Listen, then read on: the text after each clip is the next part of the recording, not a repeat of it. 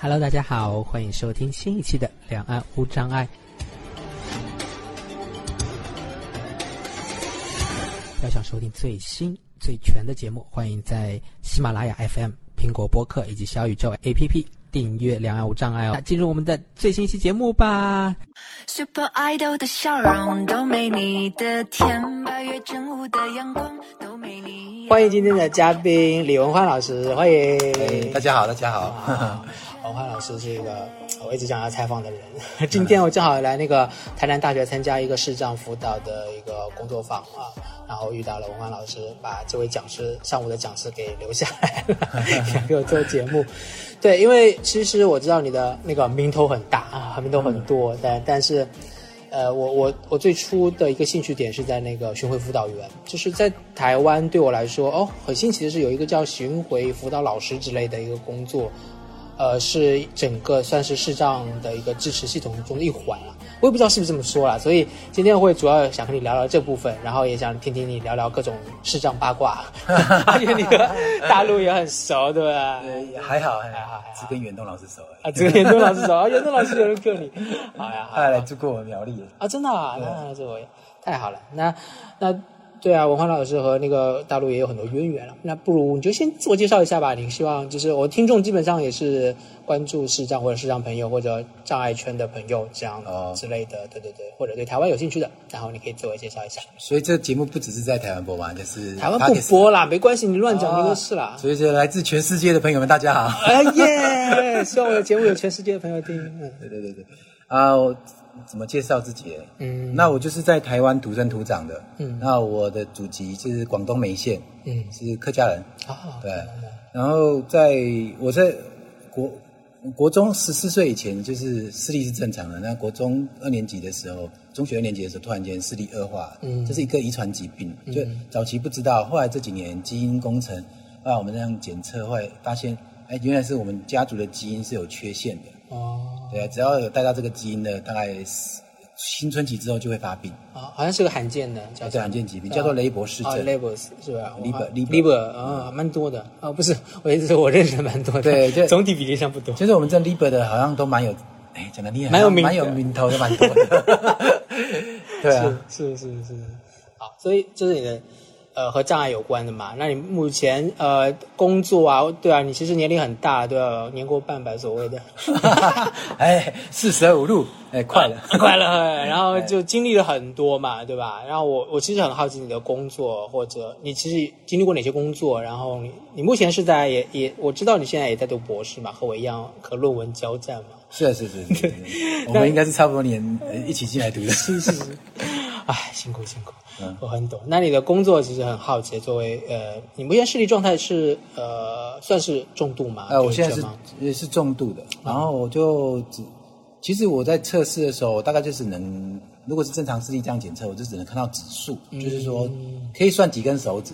啊，那指数是在手指手指的数哦啊，因为我们的专业术语叫指数。OK，那我的指数是就是，但是要减前 十公分以内才能算得清楚有几根。哦你再远我也看不到啊。嗯，对啊，就大概就这样。那就我再远的就看小叮，就跟小叮当的手一样，对不对？就是一球。哦，对，一没球那个那个球还会消失的球，因为我中间看不到，中间有一区是不见的。哦对，OK，嗯，好，那你从事过哪些工作可以介绍一下吗？呃，其实我在三十岁才开始当国中的老师，嗯就是在三十岁以前呢、我我应该是说，我国中毕业之后，一直到二十二岁中间啊，嗯。都是在家里面，因为就是不知道自己能做什么，哦，就是这么长啊，这么长就辍就等于辍学在家里了。哦，你那个年代可能就是呃资讯比较少，还是资讯还是后来有，只是说因为我们这种我爸爸妈妈没有办法接受我的视障，因为我本来是独生子嘛，嗯。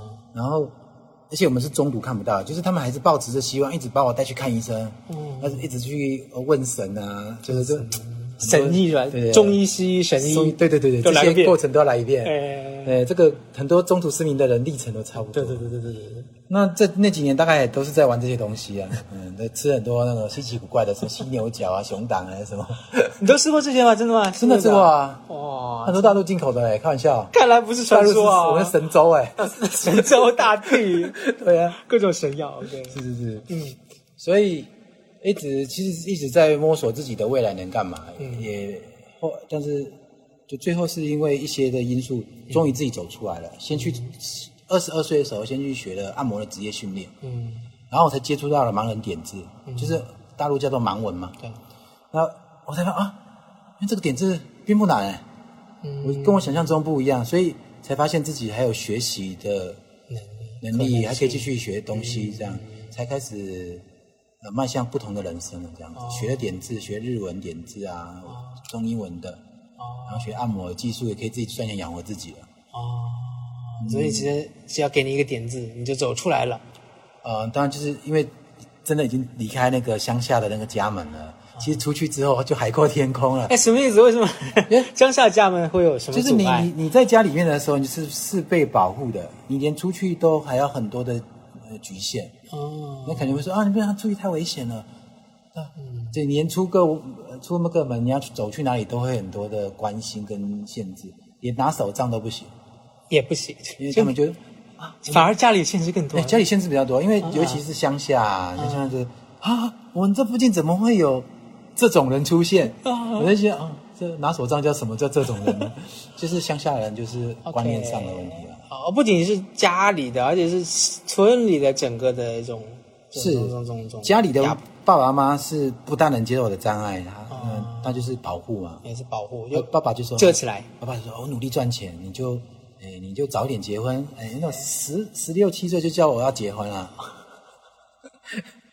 那个时候不是说跟外国婚姻嘛，东南亚的或者是跟大陆，那时候大陆经济还没那么好嘛。那我是，也等于是一九八零，嗯，一九八零年那个年代失明的嘛，八八六八七的时候失明的。那那个年代是不是真的有很多，就是比如说中度失明去一个国外或者路配啊，对，路配很多，啊，就有这种这种情况是蛮多的，是？就是那时候大部分都流行去海南岛的，哦，嗯，还有就广广州的，因为我们是客客籍的嘛，客家的，在广州深深山里面还有很多也是家庭水平没这么高的，嗯然后就可能会就会因为金钱的关系就会嫁来台湾。啊，现在不可能了，现在大陆比我们台湾好了。没有人想嫁来 但是，我想嫁，我想嫁。哎时时代不一样了。没有，我看到了台湾的价值，不不是在经济了，它在整个友善支持上了。对对对你当然这个你出门之后是不是总看到了这？对，但还是有不同，嗯不同。虽然说一一海之隔，但是因为发展的情况还是有点呃不同不同角度跟思考模式。嗯，对对，所以其实你是二十几岁才上高中，对不对？二十三岁读高中，哦哇哦然后读大学是二十六岁。啊，然后大三就结婚了。哎呀，你有先搜查过是吧？哎哎，这个早早上讲的，对这个，因为我大三就已经二八了嘛，对对对对对对不对？对对那只能说我太太太早被我骗到手了。对对，那你太太还小啊？对啊，她比你小九岁，她很小哎我。太太大你才大你几岁而已，对啊，那她怎么在大一就能嫁人这件事情？就是大二嫁的，对啊，就大是一下的时候，就是我们是私定终身，这样懂吗？哦，因为像我们这种视障的，他也不敢不敢跟他爸妈讲，他也不敢啊。那那这个历程怎么样子？主要是因为他的父母他是华侨，他来台湾留学的，嗯就像你来台湾留学一样，就被这边人骗了。嗯，啊来被人骗你求求求求被骗 然。后我就，嗯当然就是因为他是侨生，因为我们也蛮，我们也是蛮，哎讲难听就是暖男，就是蛮温暖的一个男性的，就是又是大哥哥啊，我们就常常去照顾学妹啊，很会骗。送早餐、送午餐、送再送晚餐，再加宵夜啊，哦。对不对？冬天到了，他们热带地区不知道天气会中秋节过就天气冷了，我们就棉被买好送他了，哦，好，当然就被我们有感动到了，嗯，对啊，当然是这样。那那真的是真的是感动到，因为那么他还是大二就愿意，大一大二就愿意。对啊，那个时候当然是我觉得我这样回头想，我是骗他，就是说我跟他讲了，反正你以后可能还会继续跟我交往，那我们要不要去先私定终身，去公证一下？你大四毕业之后，你就可以顺你拿到身份证啦，这样不是比较一石二鸟嘛，对不对？啊，读完书就可以拿到身份证了。然后说我们可以不要做什么任何事情都没关系，可是这个幌子，你当你你已经办了手续之后，你可能什么事都干得出来。生米熟，煮成熟饭下锅。啊，当然，其实讲真，这个我觉得这个是呃有有时候是呃怎么讲，这是天生这注定的，这是缘分啦，缘分。注定对那就是我也曾经写过，因为我修过国文补习，我也写过诗，是或者是小散散文、小品文这类的。哦有回忆就是这一段这个伊人是漂洋过海来跟我相会的，哦这是一段很很很深的一个姻缘。对对对。嗯，真的，如果从姻缘角度讲，真的真的蛮深的。对啊，你坐飞机都要飞四小时，他飞过来还碰到我呢，对，还碰到一个瞎子。好深哦，而且为给你深了好多哦。对对，很会。为什么？哎，主要其实是东南亚的华侨，他们并没有像台湾，台湾早期是推，嗯，哎，两两两个孩子恰恰好，就像大陆早期推一胎教一胎化，嗯台湾早期也是都推两个孩子的，嗯。所以但是华侨并没有这样的观念，嗯。在东南亚的华侨，他还是保持着我们中国人传统思想，多子多孙多福气。哦，他们还是这样。对对对，因为而且是在海外拓展，你当然人越人多才是你的势力啊，力啊对。对对对。所以华侨开开拓自己的家族势力的话，当然人要越多越好。哦。所以他们并没有节育的观念，他们是保持我们中国人传统，哦，嗯，男丁更多。怪不得你的势力那么大啊！哎这个到谁都认识你，然后要是为什么视障圈的事情就问你就对了。对，这这叫八卦放送头，哄台语叫哄上头。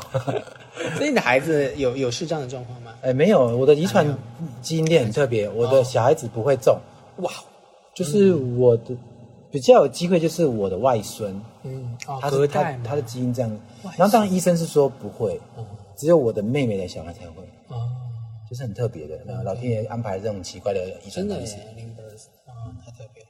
那呃就是说说你的工作吧，就是你现在做的，我最好。哦，我现在就是主要第一年我是在做特殊学校里面教智能障碍的小朋友。啊，你还后来教智能小孩？对对对，在特殊学校重度障碍的。嗯那他因为那个年是没有考上正式的教师，因为我们台湾有分正式教师跟代理的嘛。是，然后当然就代理老师就加减做，为什么呢？如果说我如果我不是有家庭的人，应该就是会专心下来啊，继续从硕班、读博班啊，还是继续去考，想办法再多读书，考到老师就好。嗯但是因为那那年我已经有两个孩子了，嗯，在第一年要工作的时候，我我必须要弄奶粉钱啊，你 真的是。我没有，所以说我说孔子讲的很棒，啊，我们老夫子讲的，咋说？先成家再立业，这 是吧？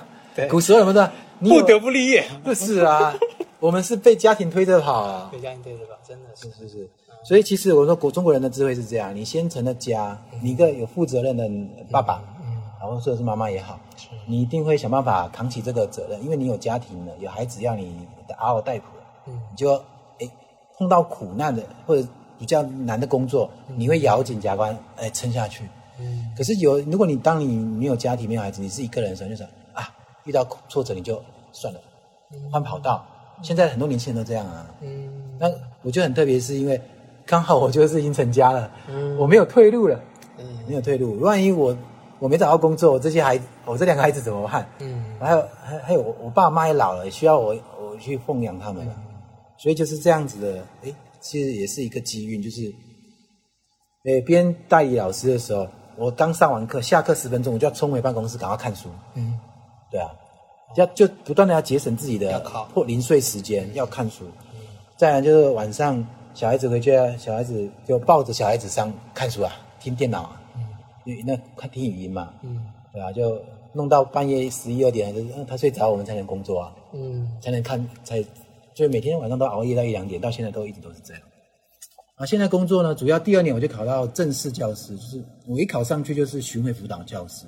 哦，那是不分类的巡回。我们台湾有分为，呃，有分视障巡回辅导老师，还有听障巡回辅导。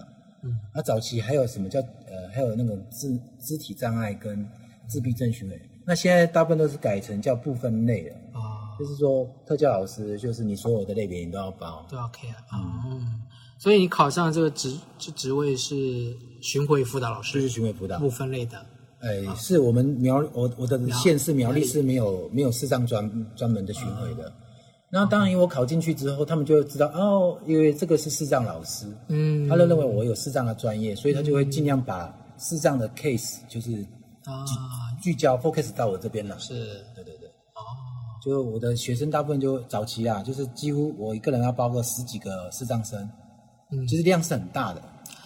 那什么是巡回辅导老师？他或者你可以强调，就是着重讲一下什么是视障巡回辅导老师是，呃，然后他他是一个怎么样的设计啊？他是怎么来的？或者讲讲这个东西，我其实很好奇。现在这个视障巡回辅导在我们台湾是在民国五十七年，就是说呃换算成西元是一六八一九六八年的时候，那么早哦，那时候是联合国在在这个我们在东南亚有在推这个东西，哦，就是然后哎，这样当然这个东西当然是从美国来的，嗯嗯然后那时候就是呃有一些视障小朋友他会在普通学校就读，啊，然后我们老师呢，就是视障学员辅导老师，五十七，就一九六八年的时候，台湾就是在这个台南大学有视障师训班，视障的老师的培训专班。嗯。然后培训出来老师之后，就要外送到各个县市去，然后他们回到自己的本自己的 county，就是自己的县城镇之后，他们就要被，呃，他们就依照哪里有视障生，他们就要去辅导这样子。嗯。我们这个专用术语叫做走读生。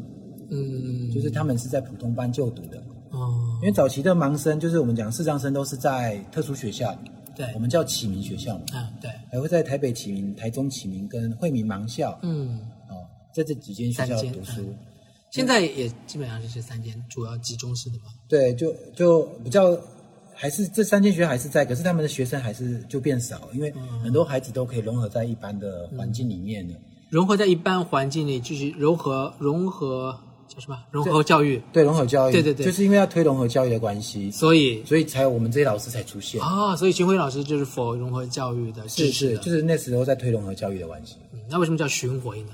因为就是不学校里有有一个专门辅导的特教老师。巡回的意思是说，我我的工作像我在苗栗国中，苗栗国？苗栗国中，哎，OK 好 OK，但是我的学生都不在我自己的学校，他会在别人的学校，我就可能每个月或每个礼拜固定到他的学校，呃，两节课、三节课、四节课这样子，巡回的不同的学校循着去教他们，这样在巡回。哦，蛮特别的，就是你的你的你的就是你的岗位是在某个国国中，然后你就要去支持其他学校的学生。对我领 A 校的钱，但是我要支持全苗栗县所有的只要有视障生的学校我们就要去，就有点像那个诶什么什么出巡啊，巡巡抚啊，巡抚哦，巡回辅导老师巡抚的意思啊。对对对，我们，有尚方宝剑。突然觉得哎我告诉你哦，早期早期当视障巡回辅导老师嗯，的地位怎样？很地位很高，地位真的很高。因为通常他们都是当了已经是校长储备人员，才会被送出来当这个师资储蓄，OK，然后回去他们就教个几年就会去当校长。嗯，但是这几年不一样，因为制度不一样，所以我们可能就是真的老师，不是校长级的。OK，因为早期这样推有原因，因为这些人未来都当校长，然后他们讲话的比较有分量。我们要去某一间学校去辅导那个学生的时候，嗯我们需要改变那个学校的环境，无障碍环境，或者老师们你们应该怎么做呢，才能影响，才能教好这个孩子。如果我只是一个老师的话，可能影响力不那么大。如果他是校长去辅导，哇，嗯校长级别的那那储那备校长，就不一样。嗯对对对对对。所以听起来你们的工作不是去教育这个盲生，就是不是给他，就是听起来主要工作就是或者说有很大的工作是在于帮这个学生去建立更友善的环境。这是其中一个工作。嗯所以视障宣辅导老师他有一部分的工作是在跟学校原学校的老师去沟通，嗯。呃，个别化教育计划嘛，我们要去跟他讨论，这孩子在你们普通班需要哪一些服务，你要调考试的调整，或者是呃你的环学校环境有没有障碍，也水沟要加盖，啊，楼梯要加加上反光漆啊，要加扶手啊，电梯要加点字，这些我们要去跟他们提醒。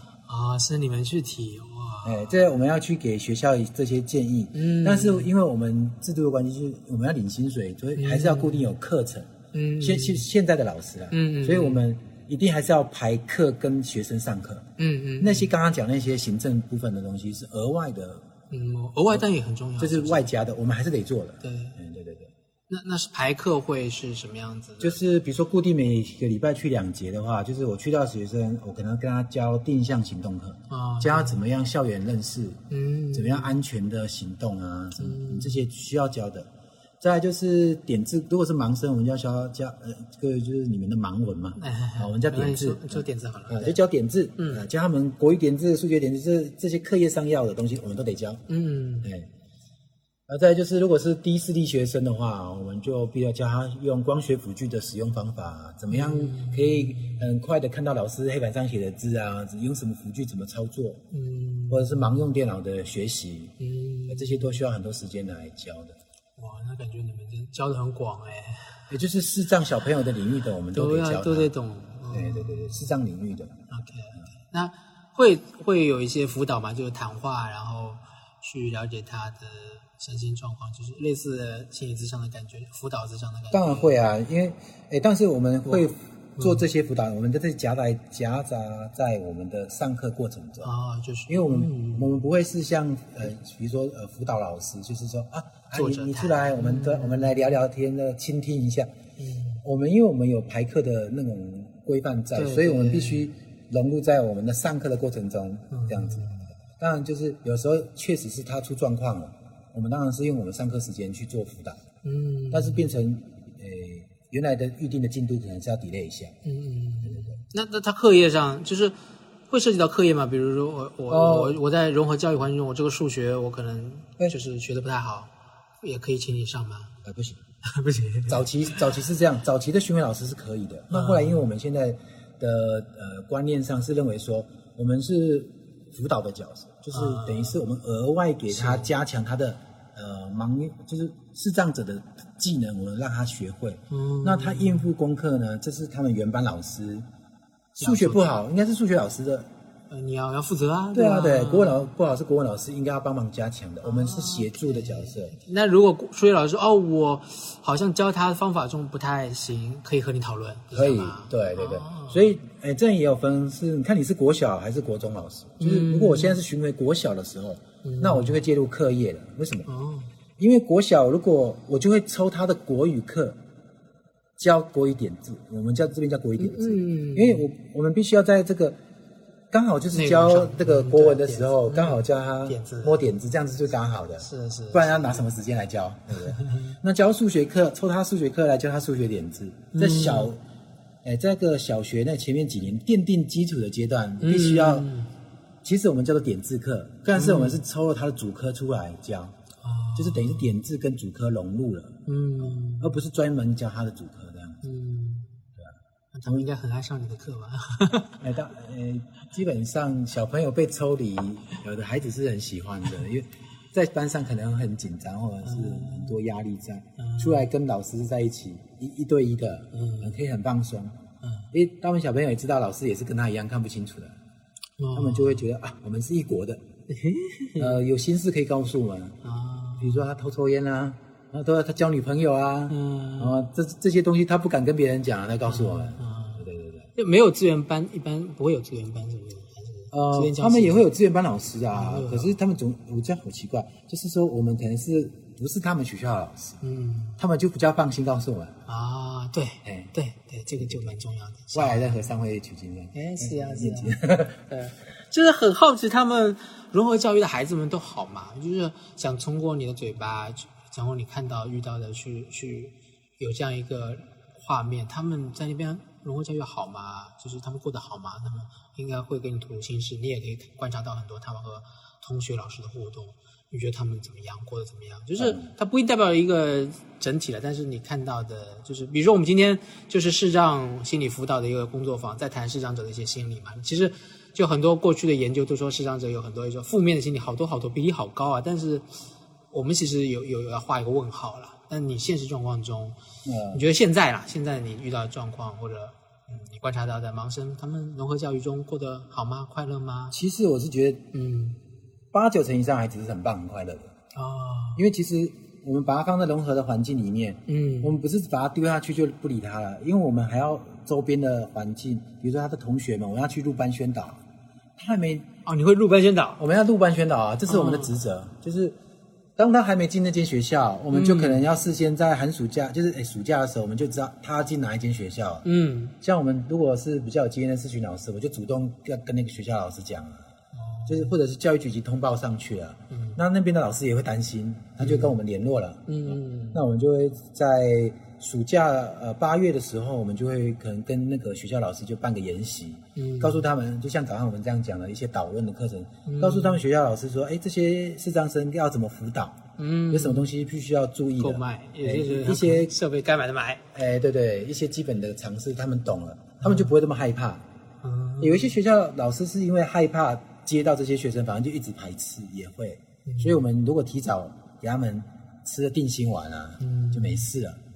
那再就是，诶，入班宣导完之后，其实小朋友其实越小融合啊，就越没事，哦，因为他们不，他们小其实应该是小像小学一年级小朋友，嗯。那根本不觉得那个同学有眼睛看不到，还是眼同学听不到有什么不一样，嗯。他们就觉得就是就是同学啊，嗯，所以是越早融合，然后自己四张小朋友自己好像也感觉到自己没有跟别人不一样，嗯。就就混在一起了，就这样长大了，哦，对吧、那其实这这个就是这个就是很棒的融合方式。是是是，那如果你环境配套跟老师的教学没有，比如说好了，如果老师不懂得上课的时候讲，诶，我写黑板的时候，我必须要跟小朋友讲，我边写要边讲，嗯那是这样小朋友就觉得很无聊，因为其他同学看得到可以抄。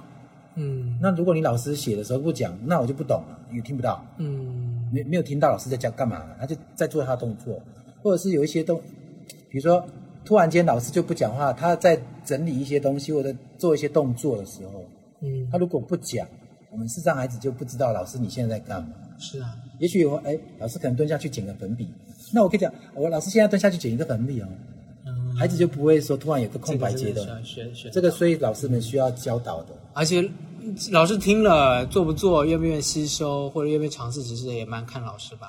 是，不过至少说那个教学的那个方式，我们会给他一个理念，就是说，哎、指示方位啊，哎，看黑板的哪一边，或者是请过来往前走五步这一类，就是给他一个很明确的、呃嗯。口语的表达方式，让老师们学会这个东西。嗯。这样是让小朋友在普通班，就他的呃那个学习环境其实就建设就等于说那个地基是你们去帮他打，或者说毕竟是人，那个学校是一个人的环境，人好了什么都没事了。我觉得物理环境是一方面，但我自己因为自己心理是，我其实更关关心那个人际心理环境。你刚才对提到的那个，去处理一些不了解视障者人的害怕，他们会害怕，他们会担心，哎，有一个这样特殊的孩子在，是啊，是啊，那那个好重要。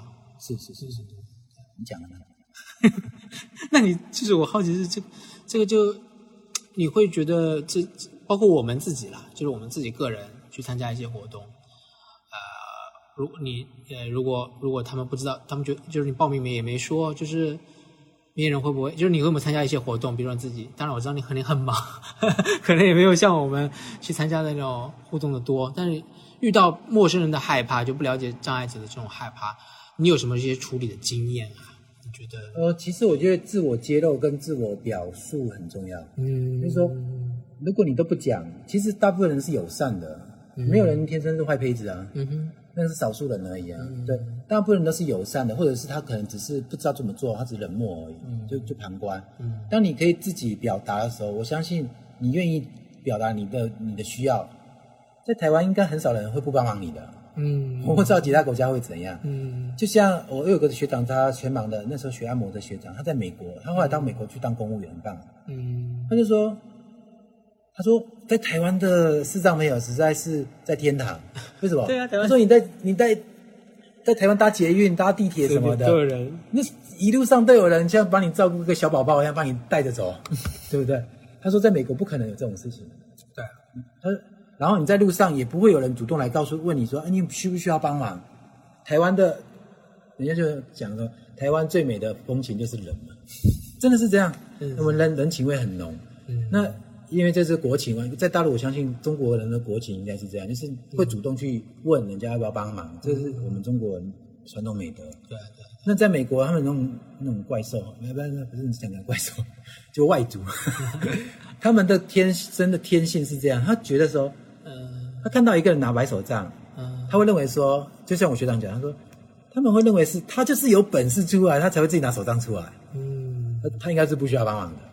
嗯，如果他需要帮忙，他应该会自己讲。外国人是这样的，你不讲就绝对不可能。他外国人是这样想的。如果你没有提出需求，那表示说你没有需要。嗯，所以我觉得这个观念可以带给我们自己的孩子，就是我们自己的视障生，有需求就要大声，要主动说。你不讲，人家可以不理你。而且现在越来越西化，嗯如果当西方的思潮一真正的很浓厚的把改改变了我们原来传统的美德之后，你会发现，到时候也不会有人主动理你的时候，嗯你就得自己讲啊。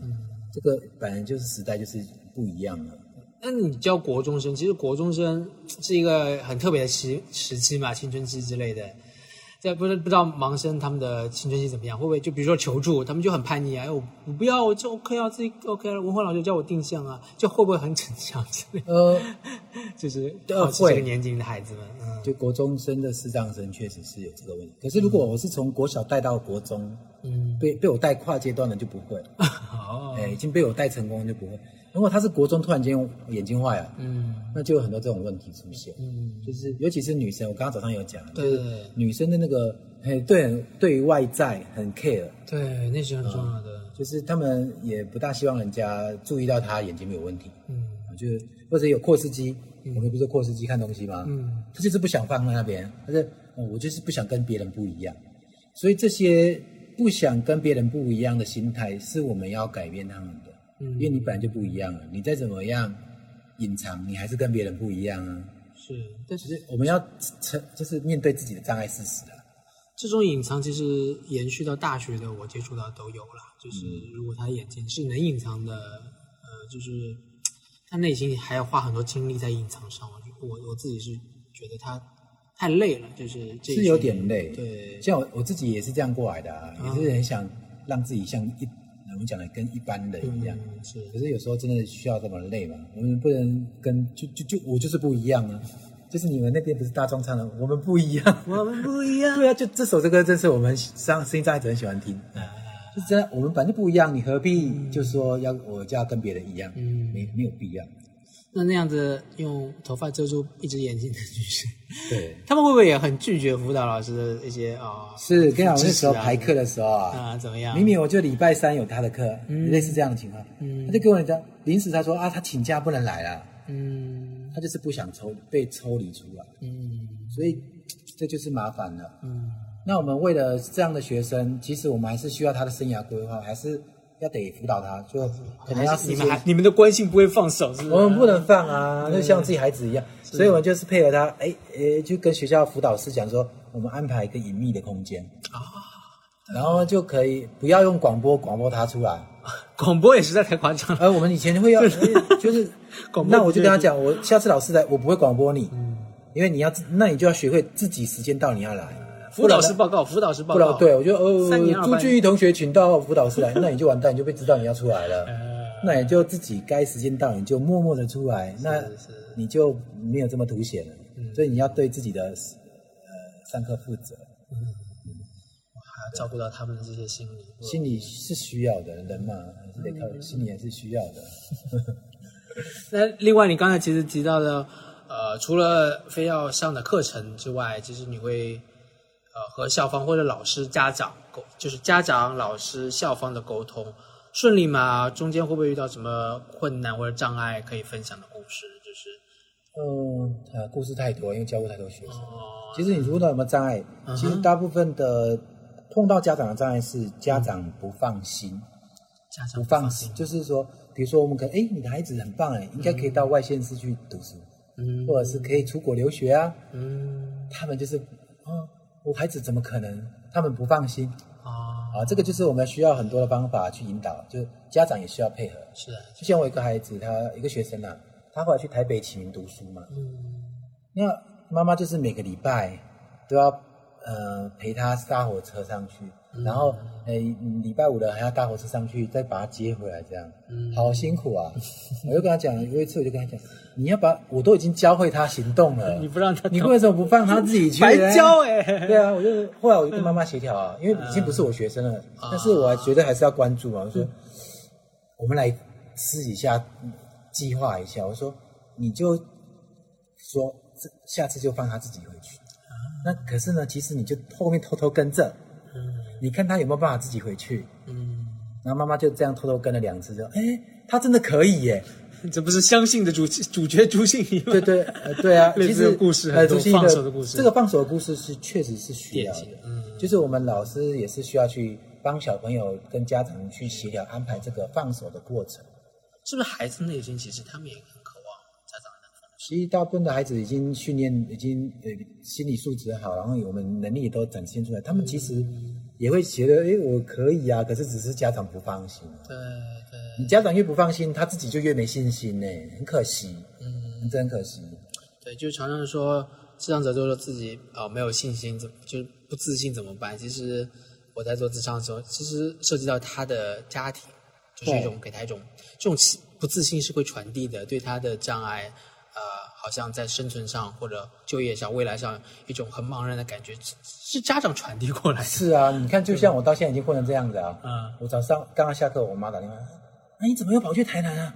啊，你这么这么大都会啊？对啊，一样啊！天哪哇太危险了！你这，你看，你少赚点钱不会怎样吧？啊，那即使这么大还是其实我就我就讲哦，这个就逼得我们就变成我们要善意的谎言。有时候我真的是跑很多行程，我就说，哎妈，我在家里啊，我也不用担心。其实我就在命就在就在外县市，嗯，然后我也就是我会事先打预防针，我就哎吃饱饭就打电话，妈妈，我现在你吃饱了没有啊？然后呃我我我现在刚吃饱的，其实我跟他聊一下天，他就不会就不会再关切了，对不对？嗯我记得 FB 不要打卡，不然他就知道我在哪里社交。社交软件要管理好啊。所以后来后来我就脸书我都该屏蔽的屏蔽。呃我都对不是屏我没有屏蔽我就不打卡了，啊，不打卡了。我都是这样子事情过掉我再打，嗯嗯嗯记录一下而已。嗯，就是当下在发生的时候我就不上去我一上去我一打上去啊，我妈就我妈就电话嗯，电话又过来，嗯，儿子你干嘛又跑外县市啊？这样就就你看我当然已经都已经独立了。不到哎，你这样啊，这就是在我讲这是要天天下父母心啊，尤其是我们中国人的父母，永远都把你，对他就一句老话，你就算是九十岁也是我儿子，这一个这个帽子给你套上去啊对对，对永远你就没话说了永远你永远长不大。是是是是是是，我就跟他说，哦我儿子都快要娶老婆了。嗯嗯嗯，好吧，没事。其实我们想一下，未来我们也是会老，也是会这样关心我的孩子。对啊对啊，父母心啊，父母心，就就讲个善意谎言没关系啦。但在刚刚讲说，如果说是学校老师的，我们遇到有没有遇到困难？校方这边呢，呃，当然有啊，有也也会有一些老师的刻板印象就觉得说，嗯，诶，比如说早上有人询问说，诶，上次是金熙问的说，是不是给这个孩子考试的服务，他他会觉得不对其他同学不公平？嗯嗯哎，真的有这种混蛋的老师。嗯，哎，其实，在台湾这么进步的社会，还是有这种老师。嗯。然后也有也有老师是说，我因为我是本身是视障的，嗯我我要带这个孩子出去校外学定向，怎么过马路啊，看红绿，怎么判断红绿灯啊，这些是必须要学习的。是啊，他就说，哎，你带学生出去这样太危险了。啊、或者是想带他户外教学啊，去参访啊，还是去去大学，你让他早一点知道，哎，大学这么棒，他就会有下定目标嘛，对不对？嗯我们会想很多这一类的活动。嗯那有的学校的老师就会，嗯，他们会担心，他们会担心，对。所以其实这几年为什么我开始一直在，呃呃，好像就在呃网络上开始有点曝光，嗯哼，那有有有记者采访我就不拒绝，嗯有影像我就出来影像。其实我也想说是一个，也许这会是一个好的示范，就是说让更多人知道说，诶视障者是做得到这些事情的，你们不要觉得说我们做不到。嗯。然后到时候我去辅导学生的时候，他说啊，我在网络上看过老师，你你可以耶，所以他就会相信我是可以做帮忙那个孩子的。嗯。对，就是其实这个地位越高，影响力就越大，还是会有的。嗯，所以你也开始做一些发声倡议的事情，对啊，其实你讲那时候、嗯、真的要读博士班，是。其实你讲我年纪都那么大，都来干嘛？啊。我想当教授嘛，也没有。对。其实有时候，哎，我们中国有一些发人很怪，声的那个，就是你好像你的学位不一样，人家哎呦哇，他那个博士讲的啊，是就是这种虽然说是私下的聊天，可是也是会公开嘛。其实确实这很现实啊，这这很现实层面的。对啊，然后像我当个理事长，啊政府官员都呃啊，理事长理事长会听会听，呃会还是会听我们的话。结果我就算我卸任了，反正永远都是我就是理事长，是是是吧？是呗。啊是是是，虽然我们不是官派的，还是一样有有点用途。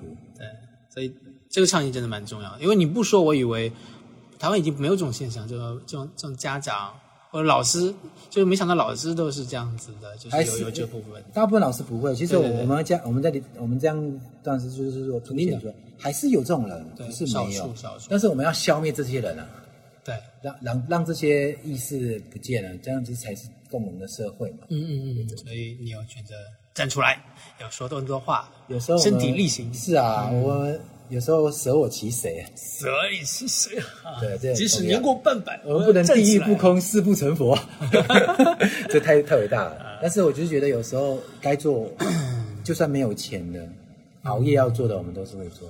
对啊，而且你说你现在一直熬夜，我这这个你到现在还还在熬夜工作，你你你怎么你看我跟你讲啊刚才说的，你刚才说的啊，你说一直延续到现在啊，都一两哦，点。对啊，我从我十三岁到现在，我每天晚上都是超过一点睡觉了。哎，你这么努力是想改变世界吗？哎，至少改变这一个圈一小圈子也没关系啊。哦。比如说，好，我在我苗栗，我我有个视障乐团，嗯。然后他们乐团要每个月这些视障者要排班呢，嗯。每个人哪一天要这什么展演这些都是我在做，因为因为我也没多的经费，我只能哎我我 OK 我就帮忙做，嗯。我就花好几个晚上帮熬夜帮他们排出来啊，我接洽或看他们的账啊，嗯。因为真的视障朋友早期有读过书的真的也没几个，嗯。那我们可能在在我们那个乡下这个那个县市里面，嗯。可能是没没几个有读过书的视障者啊，嗯。所以既然我们有有这个能力，就多付出一点嘛。就我们当年我们的孙中山，我我们的国父，他说的啊，你有帮助十十个人的力量，你就要做十个人的事情；你有帮助一百个人的能力，就要做一帮忙服务一百个人的事情，这样子，其实真的很重要啊。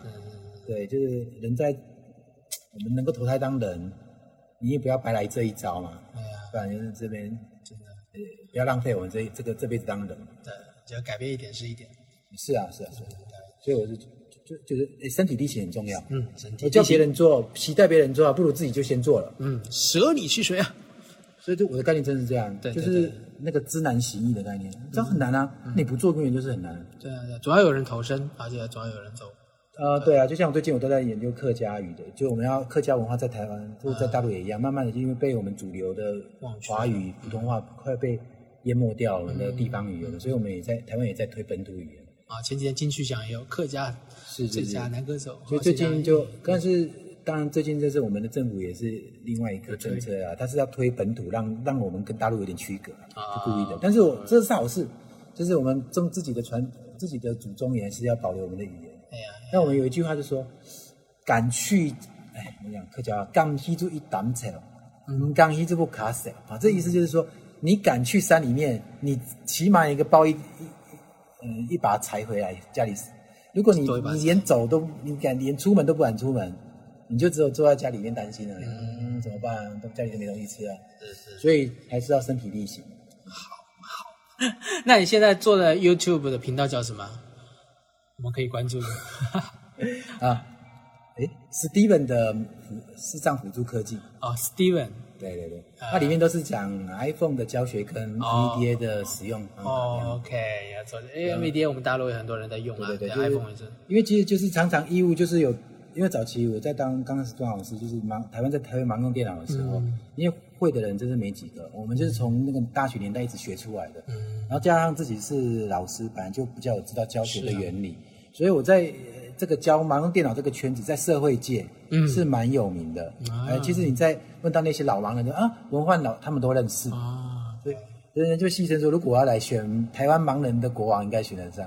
因为大家我知名度太在视障圈子知名度是很高，是，啊，对啊，那就是因为我的教学的从三岁到，那应该说七八岁啦，哈，教到完八九十岁我都教过，所以是太多学生了，是是是，巡回不，这个巡抚不是白巡的。嗯，对。但是当然就后来就发现说，我如果这样子就不断的接电话，我会接不完啊，我干脆说，我干脆就把它你们自己看吧。我把它录下来哈，嗯。我就这样在群，现在尤其是赖的群组，或是我们现在不流，我们台湾不流行微信了，对啊，就 YouTube 嘛，嗯，不是那个呃呃赖，来，嗯，然后有朋友在问问题啊，那啊怎么每次都问同一个问题？我后来都发现不对啊，我每次都要回答同同样的意思，那那我干脆把它录下来算了。是啊，是啊，啊，你有哎这个问题好就读就丢个 YouTube 连接给你，你自己看吧。嗯，哎，至少我教的方式应该很多人能接受，因为很工作分析一种感觉，就是呃很不节奏呃很结构化，我教的比较结构化一点。OK OK，有机会听一下。对对 Steven S T 嗯，S T E V E N 啊？Steven 的视障辅助科技，视障辅助科技。好，没有很多人订阅啊，因为小五百多个人。OK 啦，五百多个人就 OK 了。不是像像你们大陆什么，我就喜欢看听你们脱口秀，哇，百万人订阅，太可怕！李雪琴，好听。啊，是的，是的。好啊，那我会哎，那如果要搜索你名字的话，是木子李，然后文哎，文章的文，文章的文。然后焕然一新的那个焕，焕然一新的焕啊，火部的焕。有焕啊，这个天降降大任于斯人也啊！啊，那个。其实这个名字其实应该是算命的算。哦，台湾有五个盲人跟我同一个名字，真的啊，这么小的地方竟然一样，嗯，所以是很很有趣。那呃，这个名字在民国初年有一个很有名的将军呢，嗯，知道吗？就就国民党的一个大将军他带了一群一群士兵到那个泰国去，嗯，干嘛他？就李文焕将军带去的哦，你是将军啊！啊。呃，当然不是我，上辈子说不定就是啊。就是那时候跟国共内战的时候，他逃逃到那边去的。好，好，那今天就差不多聊到这里，可以吗？还是有想到什么特别想分享的，一定要抓住机会啊！我也找个机会多听你们小姐有空在线上再再聊一次 不一定要现场我感觉可以聊三天三夜。对俩的两口对倒吐气也有好啊好啊谢谢我们潘老师。Ok ok 谢谢大家拜拜。